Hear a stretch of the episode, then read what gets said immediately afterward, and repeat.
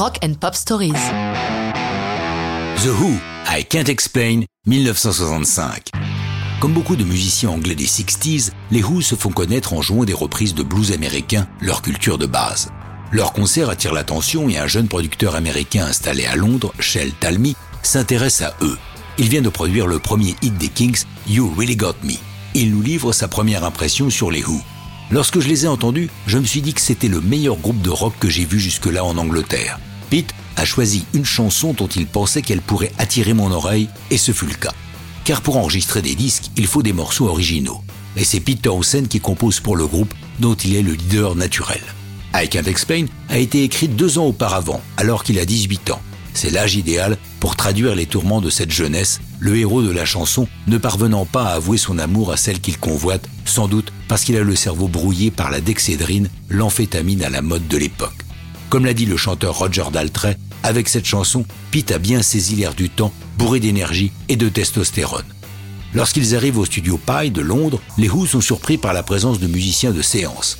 C'est la tendance du moment. Les maisons de disques et les producteurs ne sont pas trop sûrs des qualités d'instrumentistes de tous ces jeunes groupes. Pour sécuriser l'enregistrement, on fait venir des requins de studio. Parmi ceux qui sont là pour les Who, Jimmy Page, futur fondateur de Led Zeppelin, et pour l'heure, musicien de studio réputé. Deuxième surprise, Page n'est pas venu seul, mais avec trois choristes, John Carter, Perry Ford et Ken Lewis. Tout cela agace prodigieusement les Who, mis devant le fait accompli. Heureusement, ils ont intensément répété la chanson, il ne leur faut que quatre prises pour démontrer leur qualité. Et c'est la partie de guitare de Pete qui est privilégiée, celle de Page n'étant présente que pour quelques riffs. À peine le disque terminé, les Who repartent pour leurs incessants concerts. C'est sur la route qu'ils apprennent que I Can't Explain cartonne et grimpe jusqu'à la huitième place du hit britannique. Dawson va devoir se remettre au travail pour donner une suite à ce premier succès. Il faut écrire un premier album sur lequel ne figurera pas I Can't Explain. À l'époque, on trouvera un garde de mettre les singles précédents sur un album. I Can't Explain ne fera son apparition sur un album qu'en 71, sur une compilation intitulée Mitty Bitty Big and Bouncy.